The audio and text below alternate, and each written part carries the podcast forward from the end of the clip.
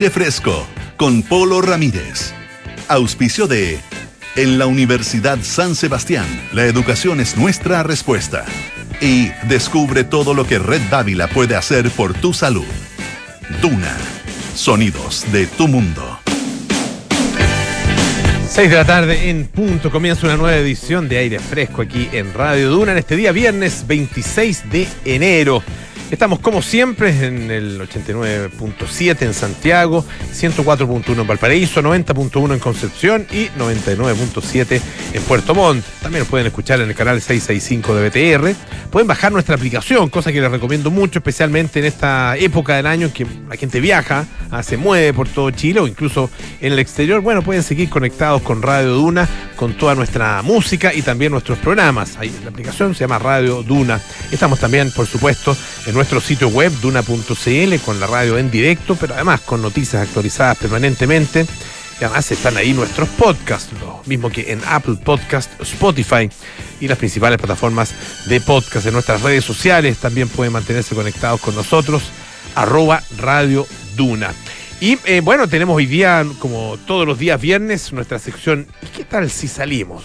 Con Quique Yavar nos va a traer alternativas interesantes de almuerzo no solo, no solo uno sale a comer, ¿no es cierto? Puede salir también, por supuesto, a almorzar. Así que algunas eh, posibilidades muy interesantes nos va a traer. Y también vamos a estar conversando sobre un tema eh, que es muy bonito, es muy apasionante eh, y muy significativo, aunque parezca sencillo.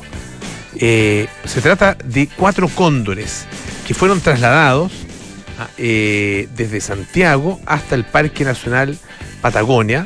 Ah, eh, llevan ya varios años en rehabilitación estos cóndores y se espera que puedan ser liberados ahora muy pronto, en el mes de febrero, ah, una vez que ya tengan la aclimatación que necesitan en su nuevo entorno.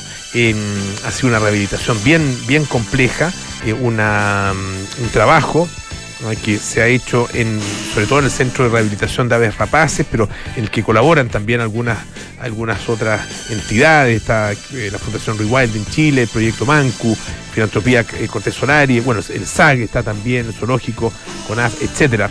Em, así que se trata de tres cóndores machos, una hembra, y que llegaron vía aérea, no volando ellos, sino que lo trasladaron vía aérea hasta el Parque Nacional Patagonia, allá en la región de Aysén, y están en este momento ya conociendo, eh, insertándose en este medio natural, donde serán más adelante liberados. Vamos a estar conversando acerca de esta iniciativa, de todo este proyecto con Cristian Saucedo, que es director de vida silvestre de Rewilding Chile. Ah, eso en algunos minutos más aquí en Aire Fresco.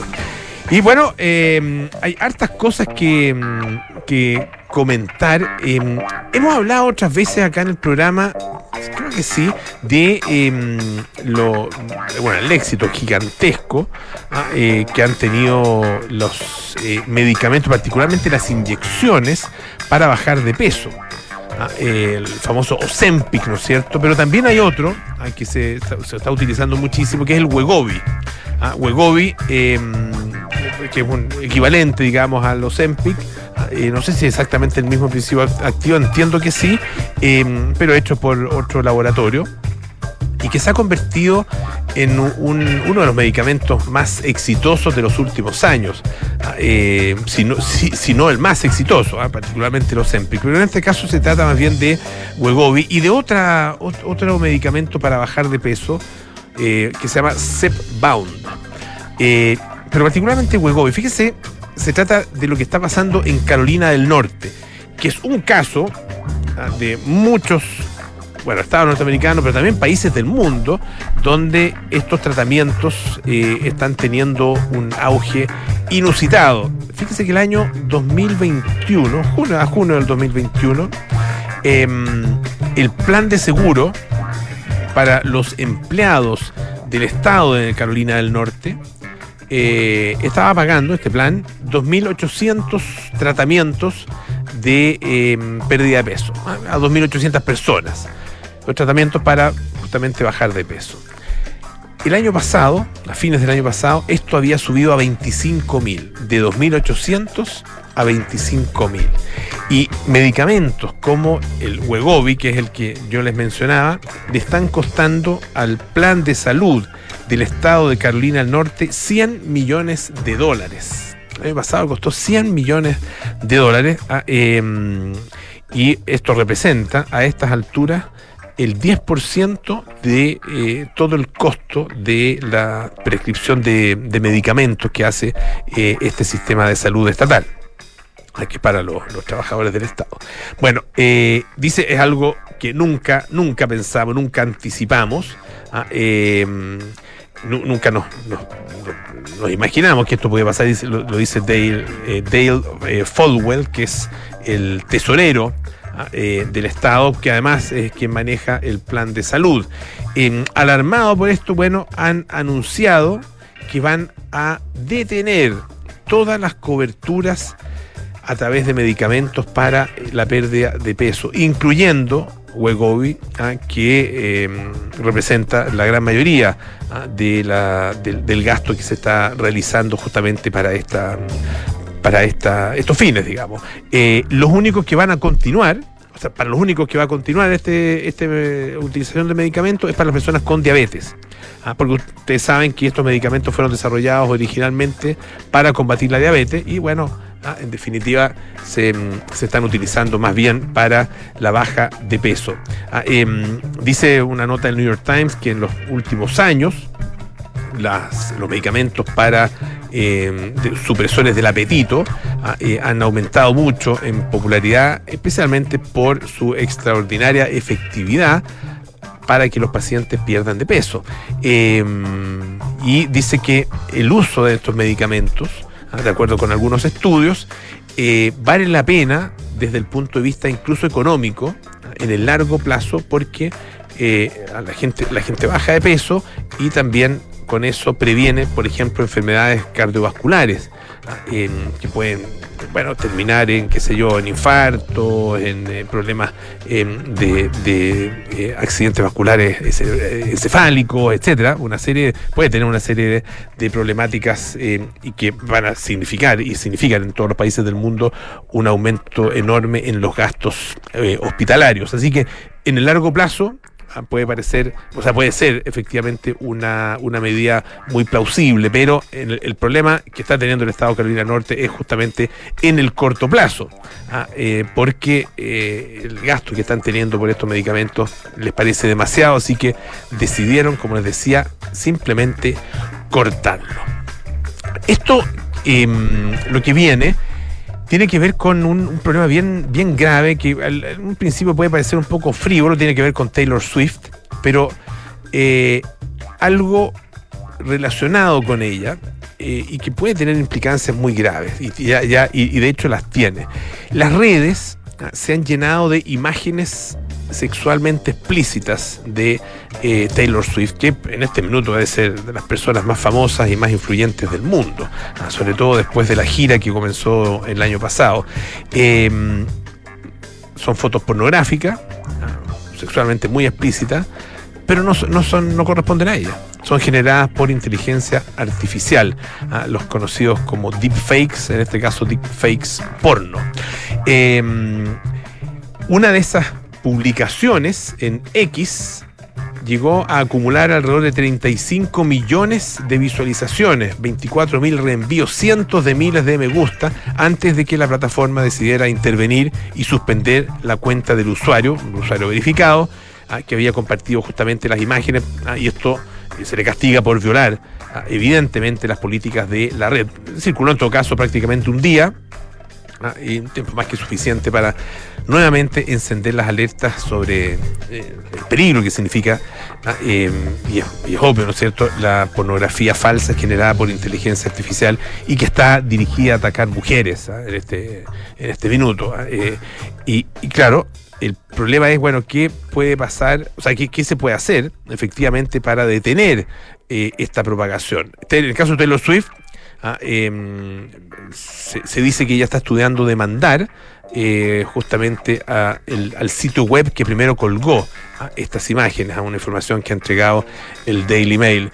Em, ahora, tal como lo recuerda una nota del del país, bloquear esta cuenta original de X tampoco fue suficiente ¿ah? eh, para zanjar este asunto. ¿ah? Eh, aparecieron muchas otras cuentas em, eh, con- difundiendo estas imágenes ¿ah? y algunas de ellas todavía están activas. El, el término, de hecho, Taylor Swift AI, AI, digamos, en, en- inglés, por inteligencia artificial, se convirtió en tendencia en algunos lugares. Y eh, esto llevó a que X, la empresa X, a través de un post en su cuenta oficial, em, ratificara su política de tolerancia cero hacia este tipo de contenidos. Ahora, no es la primera vez que pasa. ah, eh, ha habido otros otros casos, imágenes manipuladas. De hecho, pasó en, eh, en, eh, hace poco, ah, en España. Eh, pero bueno, y, tuvo también eh, mucha repercusión, lo mismo que una denuncia que hizo Rosalía en su minuto, ah, eh, a, partir de una imagen que también aparecía en relación con ella.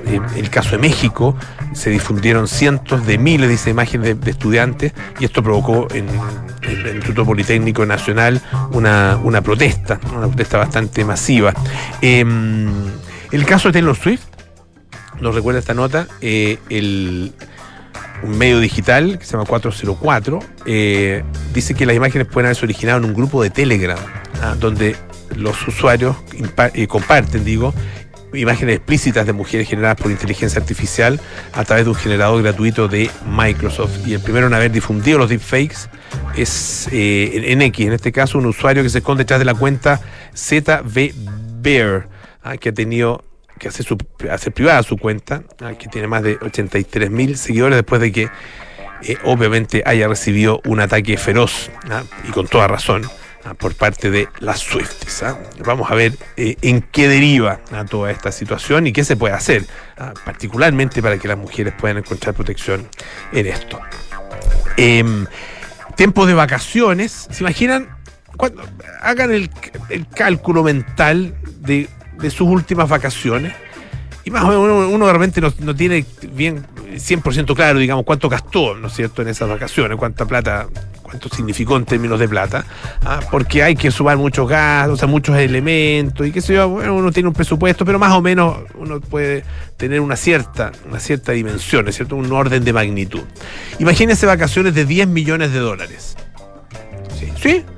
Vacaciones de 10 millones de dólares. Una nota bien impresionante que trae el Wall Street Journal eh, y que se, se titula diciendo, así es como son unas vacaciones de 10 millones de dólares. Bueno, ¿de qué se trata esto? Se trata de lo siguiente. Hay gente que ya tiene tanta, tanta, tanta, tantísima plata que ya nada, nada lo satisface. Eh, han probado de todo. Han tenido han estado en todas partes del mundo. Han tenido todo tipo de experiencias. Ah, y lo que, lo que andan buscando son experiencias absolutamente únicas. Algo que nadie más haya hecho en el mundo. Y que puedan presentarse ante otras personas y decirles, oye, tú hiciste tal cosa, o tuviste tal experiencia, o te sucedió tal cosa en un viaje. Bueno, no, bueno, a mí sí, yo viví esto. Y eso es lo que eh, algunas agencias eh, eh, preparan y realizan justamente para estos, eh, estos ultra mega millonarios. Ah, ellos reciben todo tipo de peticiones. Ah, Cuenta un- el, director de una de estas agencias que en algún minuto recibió una, una petición de un eh, magnate ruso ah, que lo que quería, ah, eh, esa era su, su intención, era hacer explotar una bomba nuclear. Le dijeron que no, obviamente. ah, Pero estamos hablando de gente que puede llegar a tener incluso ese tipo de pensamientos. Em, y son, eh, bueno, experiencias como por ejemplo, eh, ir en un crucero y que de repente aparezca una sirena. Una sirena en el mar. Aparece una sirena nadando, moviéndose, qué sé yo, y todo el mundo queda completamente convencido de que efectivamente se trataba de una sirena. Era un crucero ah, eh, que se llamaba, la, o sea, inspirado en la Odisea, eh, se llamaba justamente la Odisea, y su cliente, ah, que era el patriarca de una acaudalada familia americana, quería sorprender a su, a su nieta de nueve años. Bueno, tuvieron que encontrar una actriz que nadara bien, que, que, nadara muy bien, ¿no es cierto? Le pusieron este traje especial eh, y en el momento adecuado la, la, ponen ahí en, el agua, ¿no es cierto? Esto es cerca de Capri, en, en Italia, eh, con un equipo de rescate que estaba ahí a la white, ¿no es cierto? Por si pasaba algo. Eh, y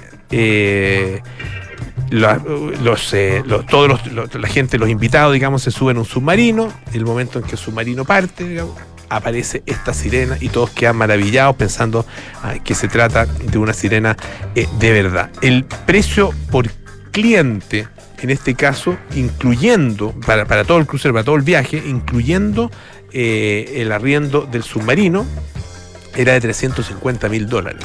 Ah, eh, la verdad que una porción importante de este, en este caso, estas vacaciones que le costaron al cliente 2 millones y medio de dólares. Es un pequeñísimo ejemplo de eh, las extravagancias a las que están llegando algunas personas ah, que quieren tener efectivamente estas experiencias únicas. Ah, y, hay varias agencias, de acuerdo con esta nota, ellos dicen, lo dicen transparentemente, no podemos entrevistar a ninguno de los clientes, nadie quiso hablar. Obviamente esta, gente no habla con los medios de comunicación, no les interesa eh, dar a conocer cuáles son eh, sus, su, sus experiencias o, su, qué sé yo, las cosas que ellos, que ellos viven y, que y de, las cuales yo me imagino que, bueno, les gusta, ¿no es cierto?, alardear en algún momento, pero no eh, de manera pública.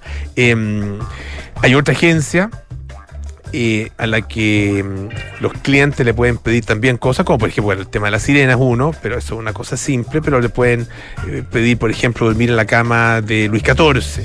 ¿ah? le pueden pedir, no sé, visitar un museo junto con algún descendiente de Picasso. Ah, podría ser. Eh, o participar de un eh, crucero con, eh, donde se tiene que solucionar un caso ah, de una muerte misteriosa. De hecho, hay otros, hay otros cruceros, o sea, otro, otras vacaciones que están, dice, basadas en una historia real y que los hace, hace que las personas vivan efectivamente eh, historias como si estuvieran en una película o como si estuvieran en una, en una serie. Eh, son, hay guionistas, hay actores y actrices, hay locaciones, eh, locaciones, incluso lugares que tienen que armar, que tienen que crear, ah, como si se fuera, como si se estuviera haciendo una película, para llegar a eh, estas experiencias absolutamente únicas ah, que pueden considerar presupuestos de hasta 10 millones, del rol de 10 millones de dólares, lo que acá, de acuerdo con esta nota del, Wall Street Journal, dice que equivale al presupuesto de una película independiente. El caso de Chile equivale al presupuesto de, de las mayores películas que se hayan hecho en nuestro país. Así que así está la cosa. Ah, los ultra mega hiper millonarios. Escuchemos a Simply Red con Infidelity.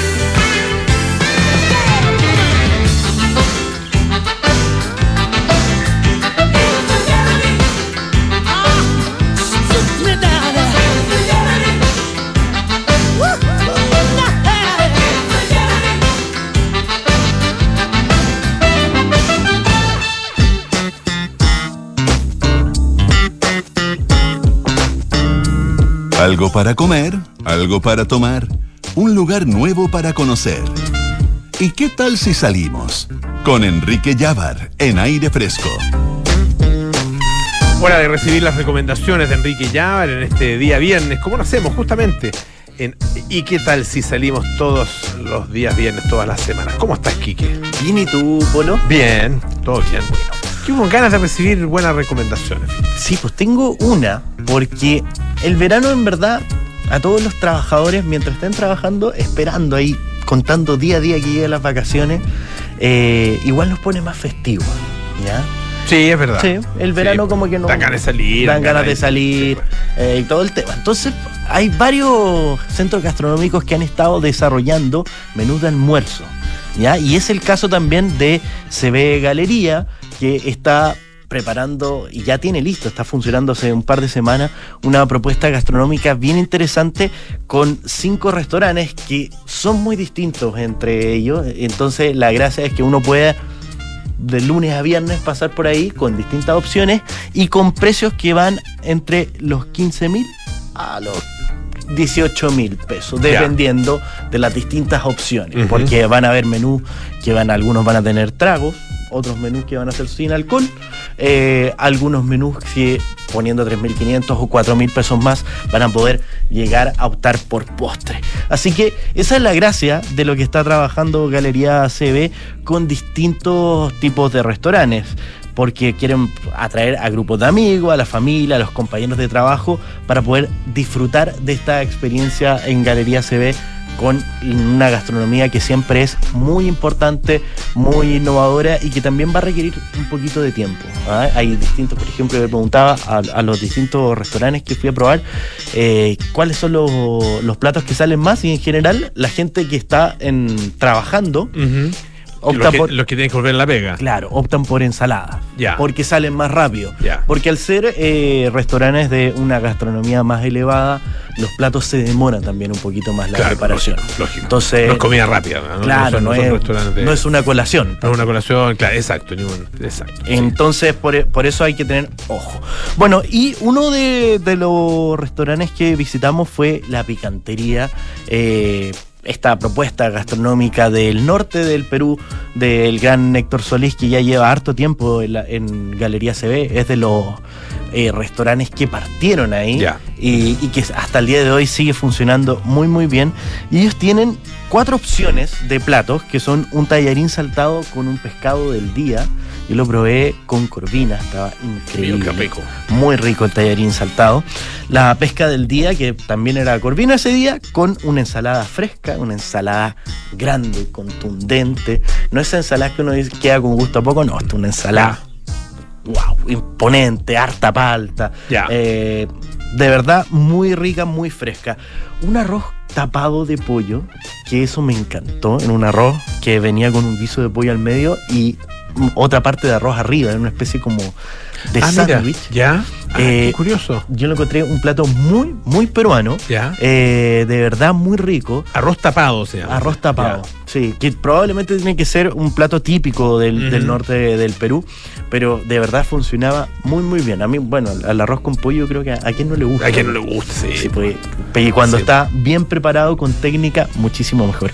Y también había un anticucho de pollo que estaba aderezado con una salsa anticuchera y unas papas doradas que estaban ahí acompañadas con una especie de pebre, no sé si un pebre o un pico de gallo, pero se entiende más o menos la técnica, la salsa. Y la picantería lo que ofrece es que este menú son 15 mil pesos con una bebida o una copa de vino, más este plato de fondo, estas cuatro opciones que le acabo de señalar, y un café de especialidad. Y si ustedes agregan eh, 4 mil pesos, pueden probar un volador, que es una especie de torta como, no una torta de mil hojas, pero es como si fueran ahí unas mil hojas que están con, con un manjar que es como una especie de suspiro limeño. Ya. Que, uf, Mira. increíble. Francesca Ravizza le encantó. A mí también, por cierto. Así que, bueno, eso es lo que trae la picantería. Vamos a otro estilo, que es Lolita Jones. Nos vamos directamente a México. A México, sí, pues. Eh, donde Lolita Jones también ofrece un menú de 15 mil pesos con una bebida, un cóctel. Ellos tienen una coctelería impactante. Eh, es la barra más grande de Galería CB, la que corona también ese espacio donde están las terrazas de la mayoría de los restaurantes, por lo cual la coctelería de autor es importante. Eh, o una copa de vino o cerveza más un plato de fondo, incluso porque estos 15 mil pesos, Lolita Jones se pone con el postre. Ah, Así que está Bien. bien, está bien contundente. Y ellos nos traen eh, cinco platos, que son una merluza zarandeada sobre un puré suave de papas y jalapeños, ahí para darle el toque mexicano. Unas tostadas de pollo y macha, que no, Ah, no las probé, pero me encantan harto. Ellos tienen, bueno, las masas que hacen ellos, todas las tortillas de trigo, las hacen ahí mismo en Lolita Jones, así que ellos también se han hecho unos expertos en las masas y me tinca que estas tostadas ti- tienen que ser increíbles. Unos chilaquiles con birria y huevo, que es un plato ahí bien, bien de desayuno de, los- Sí. de los mexicanos. Eh, y por supuesto es súper contundente. Y los cócteles que ellos tienen a elegir son un Lolita Sour, un Margarita, un Gin Mule, una copa de vino o una cerveza más alguno de sus postres. Así que por 15 mil pesos este menú de almuerzo que ofrece Lolita Jones a mí me parece bien completo. Volvemos a eh, sabores quizás más frescos de la cocina internacional. Un clásico de Galería CB es la dicha.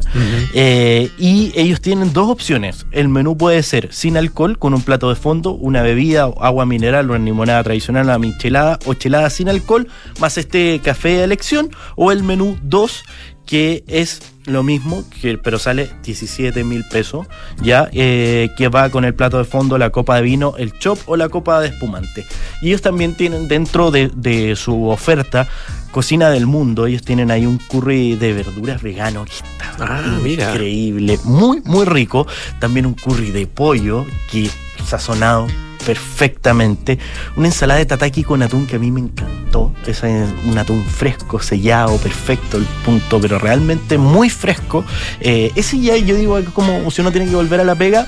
Con el- la ensalada de tataki de atún uno va a quedar muy bien porque es un plato bien livianito, Ujú, claro. rápido, al mismo tiempo contundente y hace que con este calor uno en general como que vuel- vuelva a mirar Y, algo más. y muy rico además. Sí. O sea, bien hecho, muy no, bueno. este, sí. este de verdad plato estaba increíble con un aderezo que preparan también lo- la gente de la dicha que hace que la ensalada tome pero un, un sabor pero de verdad espectacular y también tienen otra opción que son los canelones de verdura y champiñón que también estaban increíbles. La dicha tiene esa gracia de que es comida un poquito más yo diría como más saludable, tienen ahí como tono de, de ser una comida más fresca, más naturista, como dicen algunas personas, y esa es la gracia que tiene la dicha, y, y también una de las cosas que tiene la dicha que yo destaco muchísimo es un restaurante que yo lo encuentro muy parejo, es decir, todos los días uno siente eh, la atención, no es esos restaurantes que de repente uno va y dice, un día me atendieron bien, Ya, el otro ah, no, sí, la es, es- es- es verdad.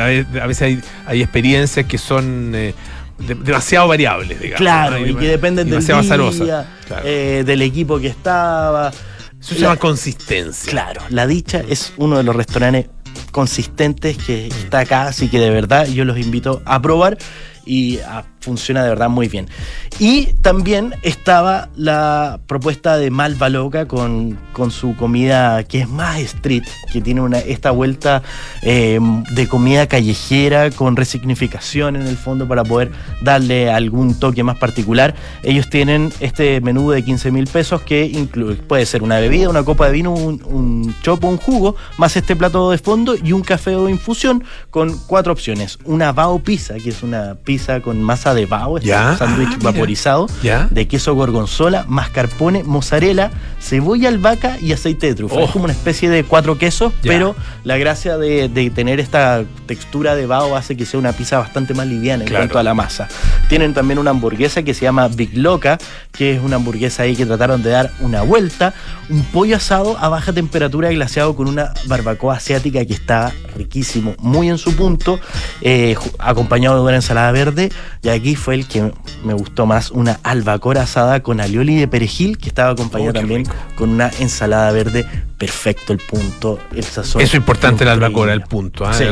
Muchas veces el- el- el- se, se sirve demasiado cocida, demasiado cocinada, entonces Y se seca eh, mucho. se seca mucho la albacora, Sí. claro. Tiene que estar en, un punto preciso, pero tampoco uno se la puede comer cruda, digamos. Claro. Eh, Un poquito tal vez, pero, pero si- cuando está en el punto preciso es deliciosa la Y albacora. casi sí. hay que hacerla con, con termómetro. Mm, Pero estaba sí. muy bien eh, esta albacora de Malva Loca. A mí realmente me gustó. Y finalizamos, por supuesto, con la apertura más reciente de estos restaurantes que están ofreciendo el menú almuerzo, que es Tomata. Que por supuesto con esta esencia italiana eh, por 15 mil pesos que ofrecen también bebida, cerveza, limo- limonado, jugo más plato de fondo y el café de especialidad. Tienen cuatro platos, que es una pizza prosciutto rúcula, que siempre está muy bien, Mm. eh, con el horno de tomata, la masa de tomata. Es de verdad una pizza que nadie va a quedar indiferente a ella. También tienen un capeletti relleno de chupe de jaiba y salsa de hierbas frescas. Uh. La pasta en tomata también es muy interesante. Y también se la jugaron con una ensalada tomata, que son hojas verdes, vegetales asados, manzana verde, champiñón, pollo y queso parmillano. O sea, eh, Está buena ello- también la Sí, sí, buena. la gracia de tomata, el agridulce también está muy presente dentro de su menú. Así que si usted no ha ido a conocer la Galería CB, que está ahí en Alonso de Córdoba 4355, esta es la invitación a disfrutar de estos menús de almuerzo que van a estar presentes durante todo el verano. Y la gracia. Hasta las 5 de la tarde, eh, Galería CB no cobra por el estacionamiento si usted va a almorzar. Ah, ah, bueno, Entonces, también. muy ¿se puede estacionar ahí abajo? Sí, porque tampoco es, no, no es- fácil en ese, en ese sector. Lo otro que tiene Galería se llama que es muy agradable. Ah, Sí. Es muy agradable, es, es- es- es un lugar muy bonito, muy atractivo, donde están todos estos Fresco. restaurantes, se junta harta gente, tiene mucha vida. Claro. Ah, el- el- el- Lleno de una experiencia aparte. interesante y entretenida de, de realizar. Así es. Excelente, pues. Aquí, que muchas gracias. ¿ah? Nos Que esté vemos. muy bien. ¿Y qué tal si salimos todos los viernes aquí en aire fresco? Descubre por qué Red Dávila es la mejor opción para cuidar tu salud. Si eres FONASA o ISAPRE, accede a la mejor atención médica en sus cinco sucursales con cobertura en todas las especialidades. Además, los seguros Dávila Contigo ofrecen diferentes productos para entregarte la protección que tú y tu familia necesitan. Red Dávila es calidad a tu alcance. Y en estos tiempos de cambio sin precedentes, la Universidad San Sebastián se enfrenta a los desafíos de Chile con la herramienta más poderosa, la educación. Universidad San Sebastián, vocación por la excelencia. Hacemos una pausa, volvemos con más aire fresco. Descubrí que Red Dávila me cuida en cada etapa de la vida y cuando más lo necesito, porque además de ser una red de clínicas y centros médicos, es la mejor red privada en GES y tiene seguros de salud para estar siempre protegida. Sin importar si estoy en FONASA o ISAPRE, Red Dávila es para mí. Descubre tú también todo lo que Red Dávila puede hacer por tu salud. Reserva tu hora en dávila.cl. Dávila, calidad a tu alcance. Para los desafíos de Chile, la educación es nuestra respuesta. La Universidad San Sebastián es la primera universidad chilena acreditada internacionalmente con estándares de la Unión Europea por la agencia alemana ACAS. Reconocimiento reflejado en nuestra preferencia, con más de 50.000 estudiantes en nuestras sedes y la segunda universidad con mayor matrícula de pregrado del país. Sedes en Santiago, Concepción, Valdivia y Puerto Montt. Universidad San Sebastián. Vocación por la excelencia.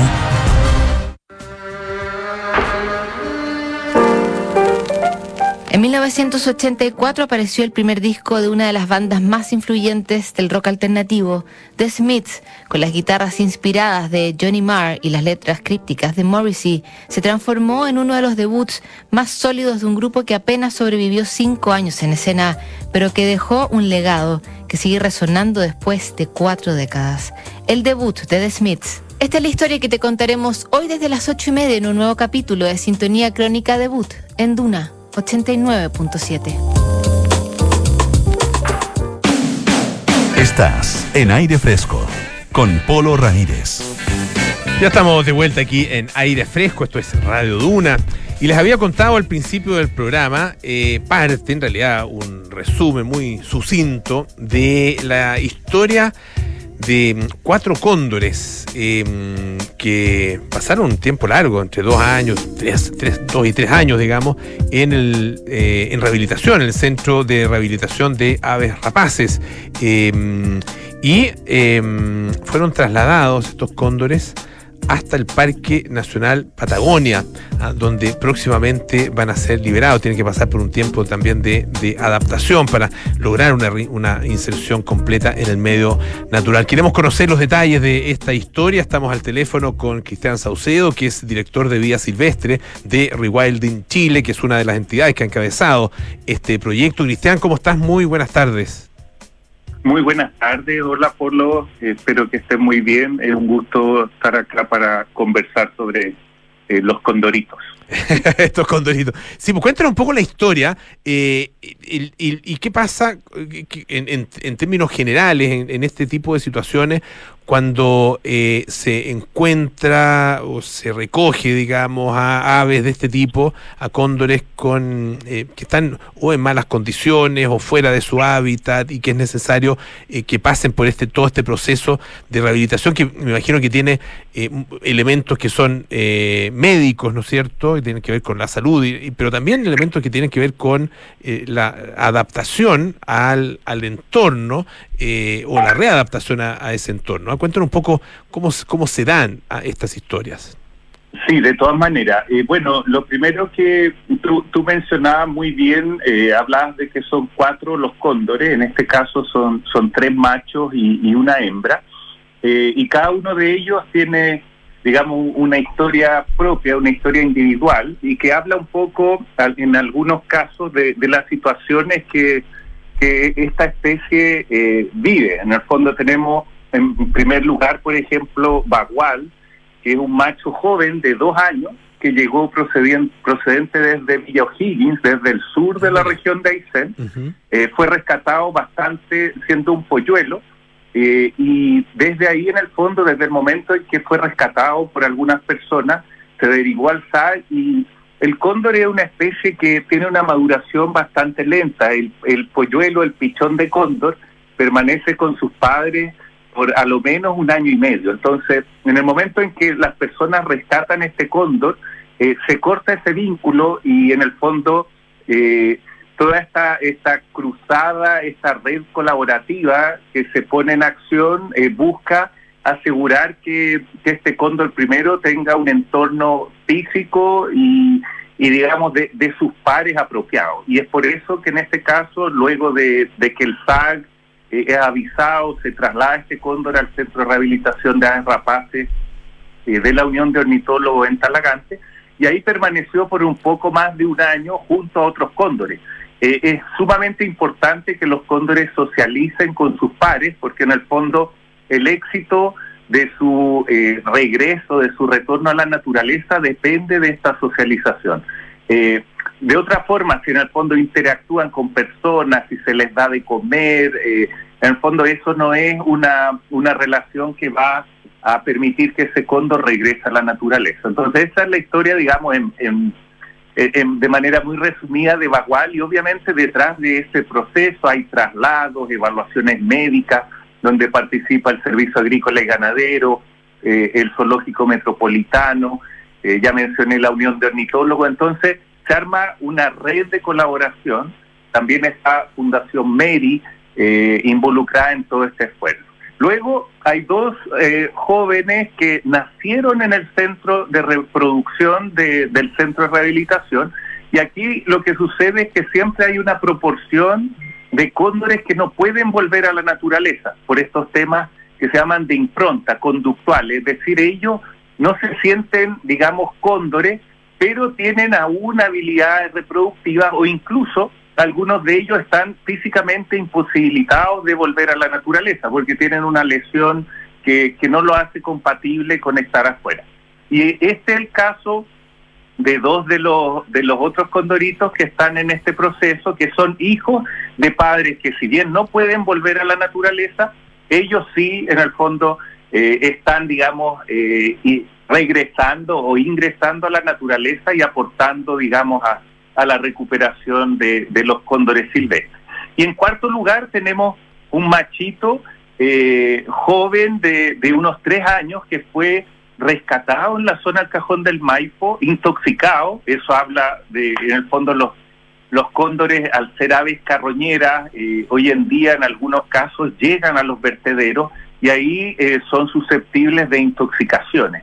Eh, este es el caso de, de, este machito que aún no tiene nombre, eh, esperamos que en los próximos días eh, la comunidad de Chile Chico lo, lo bautice algunas semanas previas a, la liberación.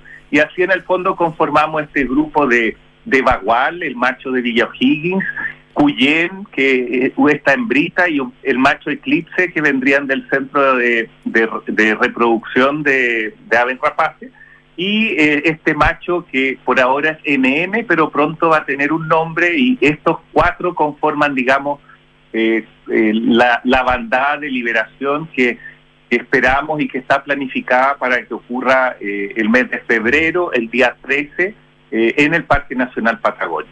Eh, te, te, voy a preguntar del, del proceso que están viviendo ahora y también de, bueno, qué se puede esperar de esta liberación. Pero antes, eh, en términos generales, eh, ¿Cómo, ¿Cómo está la situación de, de esta especie en, eh, en nuestro país, en, en, los distintos hábitats en que está? Porque está, la verdad, que presente de, en, en, buena parte, ¿no es cierto?, el territorio nacional, ahí en la, en la zona cordillerana. Sí, en general, bueno, a nivel global, el cóndor está eh, catalogado como una especie vulnerable, es decir, eh, no sé, la, vulnerable significa que es un estado antes de, de especie en peligro, ¿ya? Y Chile y Argentina concentran eh, las poblaciones más importantes. Acá en Chile los núcleos más importantes de cóndores están en la zona central y en la Patagonia. Eh, y bueno, la particularidad de la Patagonia de, eh, comparado a la zona central es que hay abundantes fuentes de alimentos eh, comparado a la zona central donde hay por ahí un, una mayor cantidad de de factores antrópicos eh, de origen humana, como yo hacía referencia a los vertederos, la escasez de alimentos en la cordillera, es decir, eh, las especies silvestres otrora abundantes como el guanaco, eh, que si bien están lentamente regresando, aún no están en un, en un en una abundancia tal que permita a la población de cóndores sustentarse en el tiempo.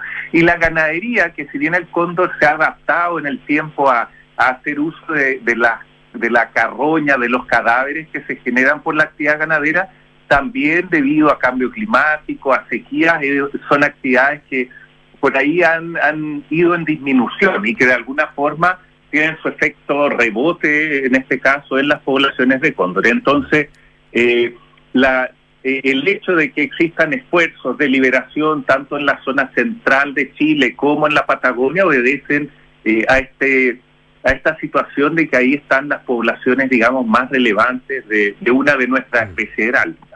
Es normal, estamos conversando, les eh, recuerdo, con Cristian Saucedo, director de Vida Silvestre de Rewilding Chile.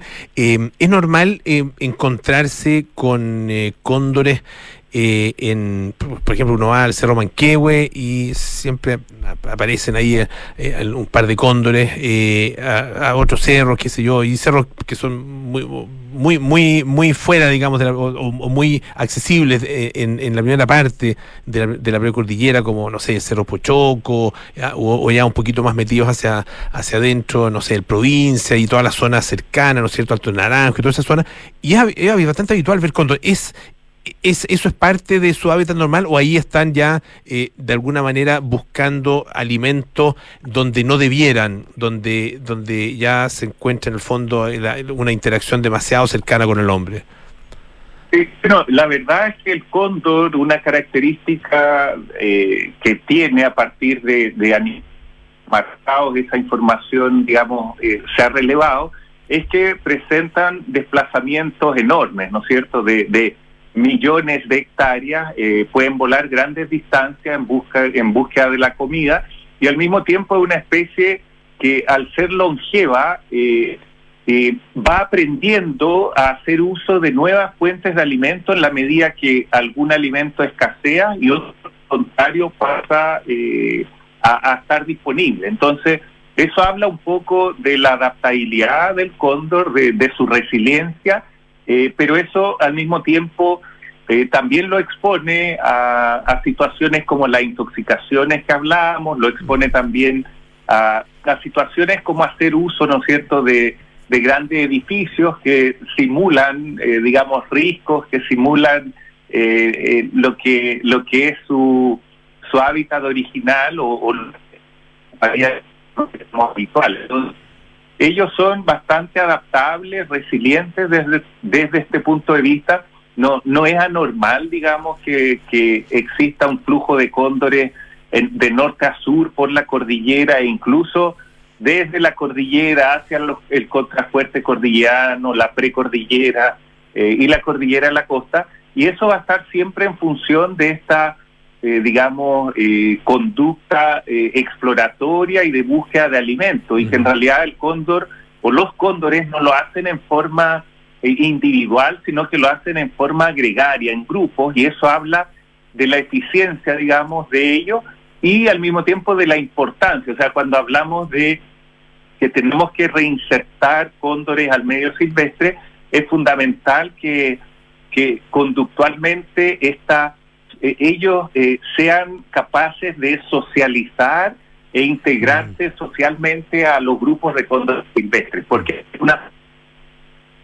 o el en este caso de individuos que van a ser eh, liberados al medio silvestre, está también, en otras cosas, esta integración social, como depende de la integridad física, ¿no es cierto?, de la salud de estos individuos, su estado nutricional, entre otros factores. Ahora, Cristian, eh, ¿qué están, ¿en qué proceso están en este minuto? ¿A qué se está haciendo con ellos? ¿Y, cómo se hace esta, esta liberación? Eh, que me imagino viene, acompañado, viene acompañada de algún tipo de monitoreo, de monitoreo posterior. Sí, bueno, eh, lo... Sí. Ups, estamos ahí, estamos ahí con problemas de comunicación, no te alcanzamos a escuchar, Cristian, no sé ah, si... A ver, ¿ahí me escucha? Ahí te escuchamos mejor. sí. Eh, los cóndores llegaron a principios eh, del mes de diciembre eh, a un recinto, a una jaula de, preliberación, una jaula de aclimatación. ahí permanecen en condiciones de, aislamiento, es decir, no, no tienen contactos con personas. Hay una persona que a distancia está en una casa rodante, se les otorga el alimento, digamos, de manera en la noche, escondida, una vez a la semana ahí aprenden a desgarrar eh, cadáveres enteros, acceder a su comida, son, son, digamos, cosas que ellos no saben.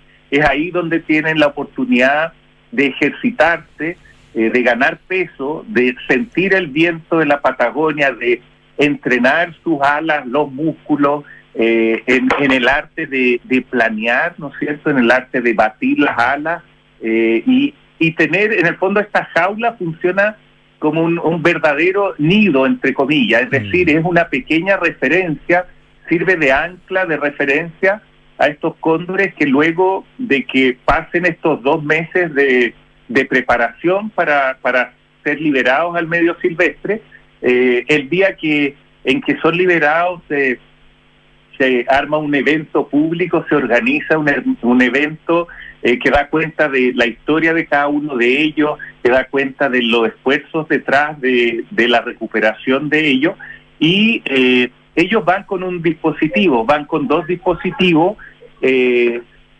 el, una señal de radio, un transmisor de radio y un transmisor satelital. Y, ahí se les hace un, monitoreo que, que, es eh, permanente, eh, que dura un tiempo. ¿Cómo, cómo es eso? Sí, e, ese, este monitoreo, eh, estos transmisores permiten monitorear, digamos, desde el momento mismo en que sucede la liberación e incluso por hasta dos años y a veces hasta tres años. Entonces, nos permiten, primero en el corto plazo, ir viendo la magnitud de los desplazamientos, ir evaluando y monitoreando de manera continua cómo eh, los cóndores están desplazándose luego de la liberación, qué distancia están recorriendo, eh, si están accediendo a lugares o a, lugares donde sabemos que hay fuentes de alimentación e incluso el transmisor de radio nos permite ubicar al individuo en el medio silvestre, es decir, a través de una señal eh, de radio podemos conocer con haciendo algunas triangulaciones, conocer con una, una alta precisión dónde están ubicados. Entonces, esos dos dispositivos, los transmisores satelitales, recibimos en tiempo casi real los datos de los desplazamientos que ellos hacen y el de radio permite un monitoreo local eh, más eh, para chequear el estado de salud del individuo, saber si está, por ejemplo, interactuando con otros cóndores.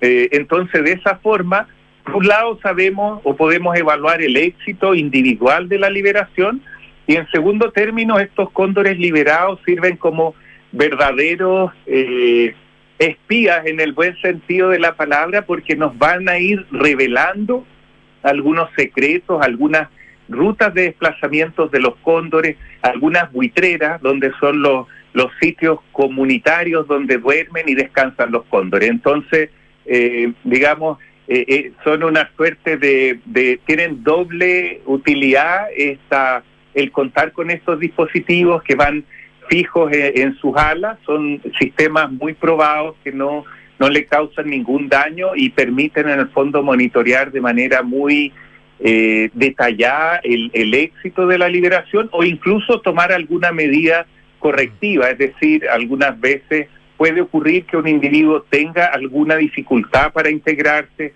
o manifieste un problema físico que no se detectó con, con anterioridad y permite de esa forma, digamos, intervenir.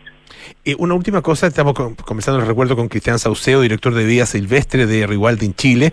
Para Rewilding, ¿qué significa un proyecto como este dentro de su, eh, de su objetivo eh, y de su misión general?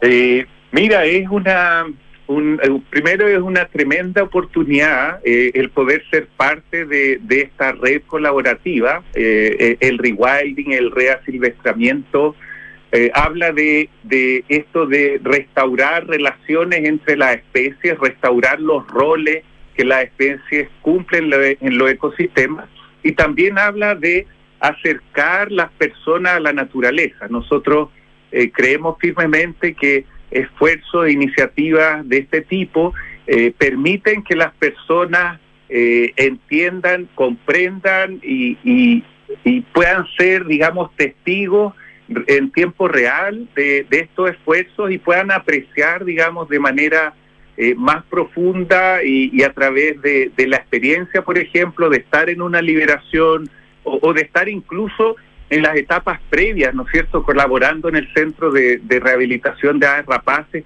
mientras estos y otros cóndores están ahí en proceso para un día volver a la naturaleza. Entonces, creo que es un, un lindo ejemplo, eh, es un llamado, digamos, de, de a, la acción en cuanto a que podemos hacer cosas en pro de, la naturaleza, en pro de las especies que están en problema y, y este eh, el ser parte de esta red eh, nos llena de orgullo y, y, además es un privilegio poder hacerlo en un lugar tan hermoso como es el Parque Nacional Patagonia acá en la región de Aysén. Cristian Sauceo, director de Vida Silvestre de Rewild en Chile, muchísimas gracias por esta conversación y mucho éxito en eh, todo este plan. Que esté muy bien. Muchísimas gracias, un saludo para ti y para todos los auditores. Bueno, ya nos tenemos que ir. Viene Bárbara Espejo con cartas notables, nada personal con Matías del Río, Josefina Ríos, de la Pechilense con Matías Rivas, Arturo Fonten y Sofía García Huidobro. Y Sintonía Crónica Debut con Bárbara Espejo y Francisco Aravena. Y mañana a las 8 de la noche, de una jazz con Santiago Ramírez. Y nosotros nos juntamos el lunes a las 6 de la tarde para más aire fresco. Que tengan un gran fin de semana aguantar el calor, que no hace tanto calor ahora, no, no está tan terrible, pero se vienen unos días bastante eh, fuertes. Así que a estar atentos con eso. Que esté muy bien, nos vemos.